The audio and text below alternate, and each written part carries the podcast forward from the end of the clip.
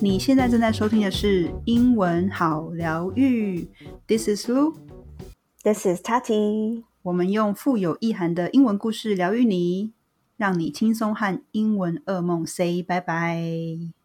我们的免费疗愈讲义现在啊，除了就是可以直接输入姓名，然后还有你的 email 呢，你就可以拿到之外，你也可以直接到 Instagram 留言给我们，我们就会把那个讲义呢私讯到你的小盒子哦。所以，哎，免费的去拿一下好不好？好哦，今天呢，我们要讨论的两个小小的疗愈故事呢，其实有点呼应到最近在新闻上，就是每天都大家如果关注最近的新闻，应该都会知道说最近发生什么事，对不对？嗯，就是现在就是乌俄战争，其实啊、每天打开来，其实心情都蛮沉重的。These two story we picked for you, they're kind of, I would say, related to the current situation. 就是这是关于两个比较是移民啦，移民者的故事，immigrants，他们从伊朗 （Iran） 移民到美国 （the United States） 的两个小故事。 And this is from a very famous uh, photo blog called The Humans of New York. Now, what is a human of New York? So photo blog 就是它是一个以相片为主的一个部落格。OK，and、a book of street，呃，它是做很多 street portraits and interviews collected on the streets of New York City。所以他是做很多人的那个 portraits，就是做人物的描写， 跟他去访问各种的人做 do interviews。然后这些他们就是在纽约街头上，就是 talk to some random person right on the street and ask them for their life stories and take pictures of them. 我第一次看到是其实在 IG 上面，然后呢，我就说这里这个账号也太 interesting，因为他是真的是拍日常写真的人，然后其实你就会发现哦，走在路上的人其实都有很深的故事诶，或者是其实他跟你想象的会有一点不同。 I think it's such a meaningful thing to do. 就是这个人他一定是对人很好奇嘛。He this person 他是二零一零年创立这个 blog 的，所以就开始陆续做这种故事，然后分享在 social media 上面。那我们今天呢，就来 begin with the first story. As usual, we're gonna start with a slower speed and then the normal speed. We're fighting her lung cancer right now. She's lost so much weight. We just moved to the sea, so the air would be better. We had a close call the other night. I slept in a different room because I don't want to wake her with my snoring.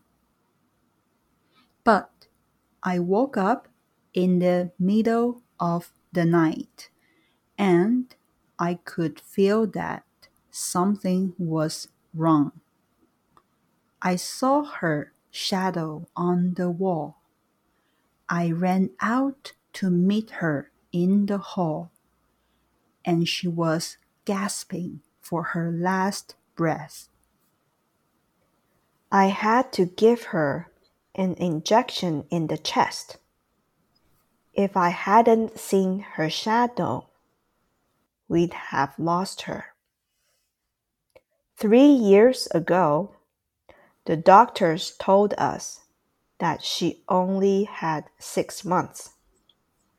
But God has given us three years. We take walks, we play chess, we look at photos of the grandchildren. I am trying to cherish every moment.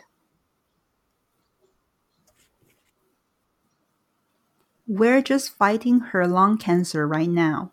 She's lost so much weight. We just moved to the sea, so the air would be better. We had a close call the other night. I sleep in a different room because I don't want to wake her with my snoring. But I woke up in the middle of the night and I could feel that something was wrong. I saw her shadow on the wall. I ran out to meet her in the hall, and she was gasping for her last breath.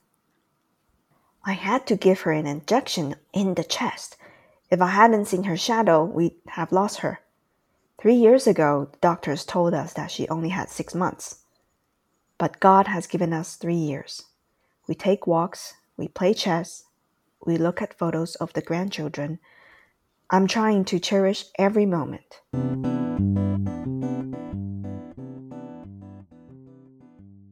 So um, this story is about. It's also like a Iranian，就是一个伊朗人，然后他到英国的故事。Okay, so let's give it a read. Okay, we'll start with the slower speed and also the normal speed. I left Iran 18 years ago and went to Britain. I felt that I had to leave because the war had just ended and there weren't many jobs. But I didn't speak English and I hadn't gone to college. So I wasn't sure how I'd survive. When I arrived in Britain, I found a small apartment to share with two African immigrants. We couldn't communicate with each other I tried turning on the television, but I couldn't understand anything. I totally lost my confidence. Luckily, I met another Iranian immigrant who offered me a job at his fish and chips shop. My job was to mop the floor and peel potatoes. It was very difficult to adjust. I felt very lonely. I'd been a wrestler back in my hometown. People had respected me. Now I was at the bottom. Years later, I'd owned several of my own restaurants. But that first night, I cried the entire walk home.